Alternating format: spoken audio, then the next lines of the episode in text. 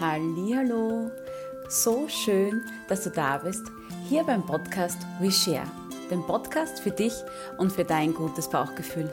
Mein Name ist Lena, ich bin hier deine Gastgeberin und heute möchte ich dir mal eine Geschichte erzählen, was genau Fermentation ist und woher sie kommt.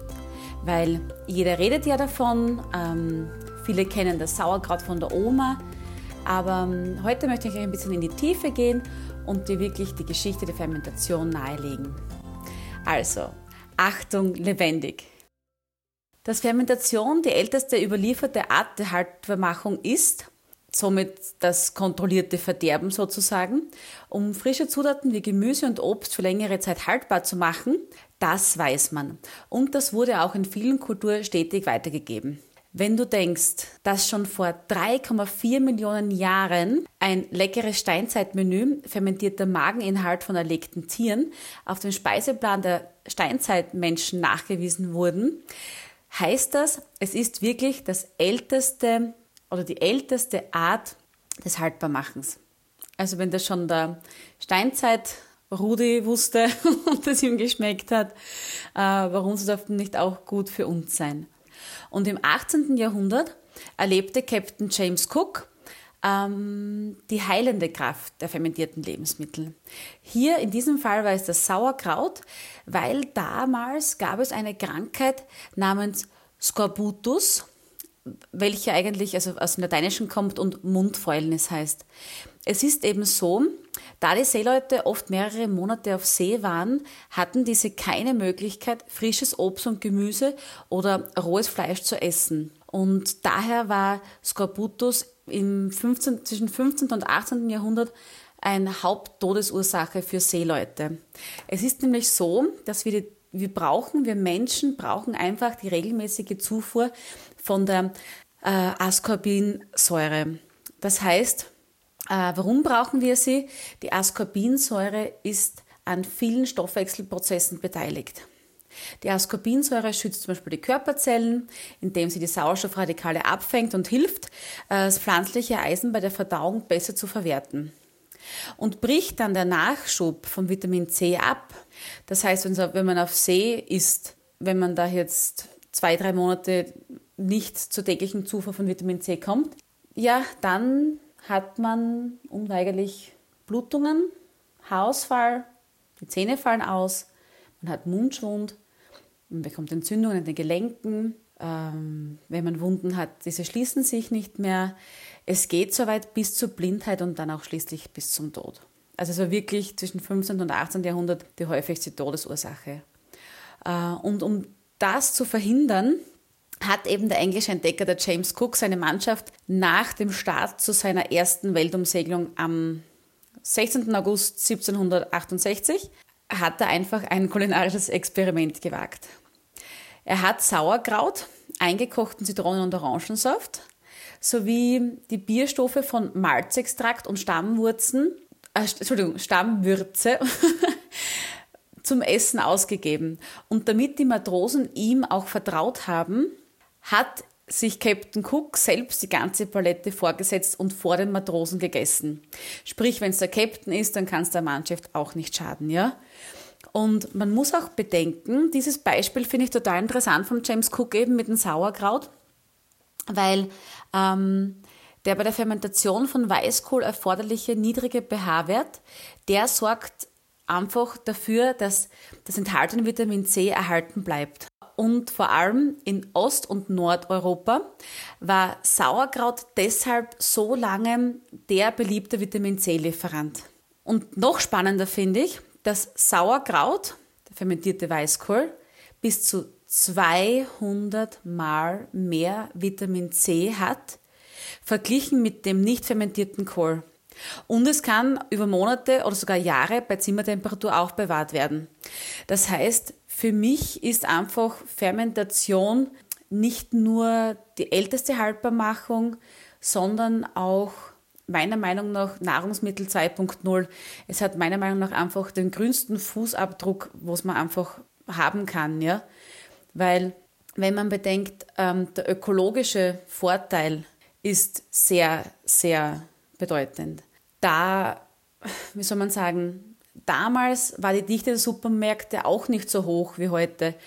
Und oft hat man nicht so häufig eingekauft, wie man es heute eben macht. Und ja, man braucht keine Kühlmöglichkeiten. Man braucht keine Tiefkühltruhe, keine Kühltruhe. Ähm, es ist einfach eine Haltbarmachung ohne Energieeinwirkung. Und somit braucht man keinen Strom oder keine Einwirkung von Hitze, damit man das Verderben schützt. Nein, braucht man nicht. Und was ich sehr interessant finde, ist einfach, dass Fermentation in Gegenden ohne Stromversorgung heute noch erheblich zur Nahrungssicherheit beiträgt. Das heißt, ja, jeder weiß ja, dass man jetzt ähm, Strom und alles teurer wird. Fermentiert einmal zu Hause. Also Fermentation, ich liebe es einfach. Ich liebe es. Es hat mich einfach gefesselt und ja, einfach mega. Und nicht nur, dass es den den ökologischen Fußabdruck hat, sondern es ist wirklich auch für, für den Geschmack und für die inhaltliche Werksteigerung extrem geil. Ich sage es einfach, wie es ist. Es ist für mich Nahrung 2.0, weil die Bakterien machen es möglich, dass man einfach äh, gewisse Geschmäcke bekommt, was man im Rohstoff der eigenen äh, Früchte- oder Gemüsesorten nicht hat. Ja? Das heißt, man kann da sich wirklich austoben und wer, wenn die Mikroben toben, ich sage es immer wieder, ah, ein Gaumentango, Gaumentango. Okay, also die Geschichte einmal, einfach woher kommt es, wo wurde es zuerst einmal entdeckt, warum hat man es genommen. Ähm, was viele aber auch nicht wissen, ist, dass auch Tabak fermentiert ist, dass auch schwarzer Tee fermentiert ist, dass Käse fermentiert ist, es gibt eigentlich sehr, sehr viele Nahrungsmittel, was man nicht weiß, dass die wirklich ähm, fermentiert sind. Also Essig zum Beispiel. Aber dazu bei einer anderen äh, Podcast-Folge mehr dazu, weil es gibt ja mehrere Gärungsarten, Milchgärung, Säure. Es gibt wirklich, also die Lactofermentation und, und, und die Essigsäuregärung, die alkalische, die basische Gärung, die alkoholische Gärung, also wenn man jetzt den Wein hernimmt zum Beispiel, oder die Fleischreifung durch Abhängen. Hier sind auch überall Mikroorganismen mit im Spiel. Aber dazu bei einer anderen Folge mehr.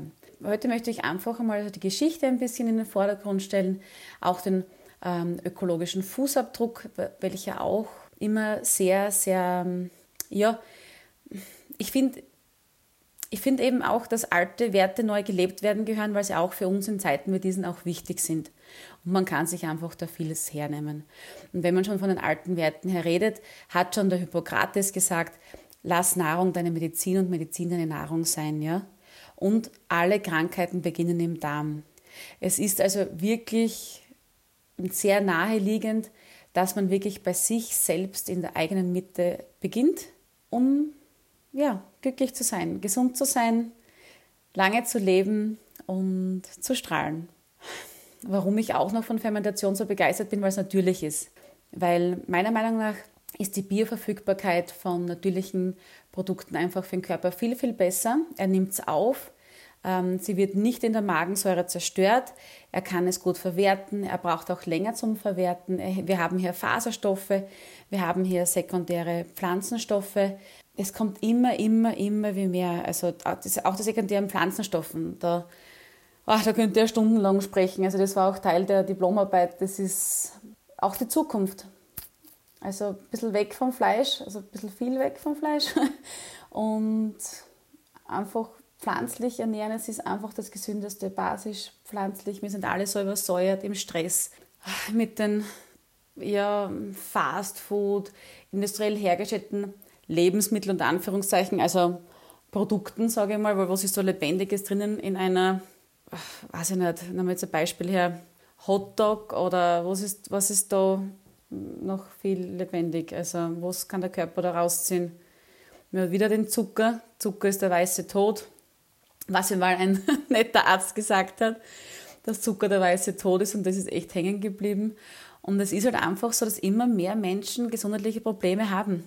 Übergewicht, Adipositas, Herzkreis, also Herz-Kreislauf-Erkrankungen, Diabetes, Mellitus Typ 2, Krebserkrankungen, Gicht. Gicht haben wir auch wieder Das ist einfach eine Verkalkung. Nahrungsmittelunverträglichkeiten, was wir das jetzt haben, das ist unvorstellbar, ja. Und sehr, sehr viele von diesen Krankheiten, die stehen einfach im direkten Zusammenhang mit der industriellen Ernährung. Das ist ein Faktum, das ist auch durch Studien bewiesen. Und dass wir einfach in den Industrieländern, wo wir so weit entwickelt sind, was wir oft nicht sind, weil wir forschen ja oft in den Urländern, warum die einen normalen Stuhl haben oder warum die so lange leben und so gesund sind. Also back to the roots vielleicht, aber ich schweife ab. Es ist einfach bekannt, dass wir hier in den Industrieländern viel zu viel Süßes und viel zu viel essen. Und leider auch viel zu viele konservierte Lebensmittel. Und der Konservierungsstoff ist ja nichts anderes als ein Bakterientöter. Er konserviert, er tötet auch die guten Milchsäurebakterien im Mikrobiom ab und auch geräucherte Lebensmittel wie Wurst zum Beispiel oder Salz sind absolut nicht gesund für den Darm. Also Bökelfle Bökelfleisch, das salzige, man muss ein bisschen nachdenken, warum ist man dann so durstig immer. Also das zu viel Salz ist auch nicht gut. Jo, okay. Also, was habe ich jetzt einmal erzählt? Ich habe mal erzählt, woher kommt die Fermentation, also wo wurde sie als erstes entdeckt, warum hat man sie gemacht. Ähm, einfach mal so die Basics und einfach so meine eigenen Gedanken dazu. Ähm, das nächste Thema, was ich dann ansprechen möchte, ist einfach der gesundheitliche Aspekt von der Fermentation, weil es geht um die Milchsäurebakterien und warum diese auch unser Mikrobiom so gut tun. Was passiert während der Fermentation? Es gibt zwar verschiedene Arten von der Fermentation, aber im Grunde geht es hier immer um Zucker und um Mikroben, welche einfach ähm, dem im Grundprodukt vorhandenen Zucker in Milchsäure umwandeln. Wenn man sich das also bildlich vorstellt, fressen die Mikroben den Zucker und verdauen ihn anschließend. Und somit verdauen sie es vor. Somit ist es einfach für Leute auch besser verträglich, ähm, hat auch weniger Zucker. Das heißt, auch Leute mit Diabetes vertragen fermentierte Produkte gut. Und der Prozess wenn die Mikroben zum Beispiel den Zucker fressen, der erfolgt eigentlich in anaerober Umgebung, also ohne Sauerstoff. Und die Mikrobakterien, ja, woher kommen die überhaupt? Also beim Gemüse zum Beispiel oder beim Obst befinden die sich wirklich auf der Oberfläche. Das aber nur bei Biogemüse. Also nicht, wenn man jetzt ein Gemüse, was gespritztes kauft oder irgendwas äh, vom Supermarkt und nicht biologisch oben steht. Das ist wirklich nur unter natürlicher Art und Weise. Ja, ich hoffe, dir hat diese Folge gefallen. Also ich habe hier ein bisschen über den Ursprung der Fermentation gesprochen. Woher kommt es? Also wo hat man es das erste Mal entdeckt? Ähm, warum setzt man es ein? Warum ist es wichtig, dass man Vitamin C auch täglich zu sich nimmt? Und das nächste Mal tauchen wir mehr ein in die Thematik der Fermentation. Sprich, wir sprechen, was passiert überhaupt, wenn Mikroben toben, wo sind diese Mikroben, was machen die mit den Produkten, warum ist es für den Menschen so gesund. Ich freue mich sehr über dein Feedback und wünsche dir alles, alles Liebe. Und denke immer dran, hör immer, immer auf dein Bauchgefühl. Alles Liebe, deine Lena.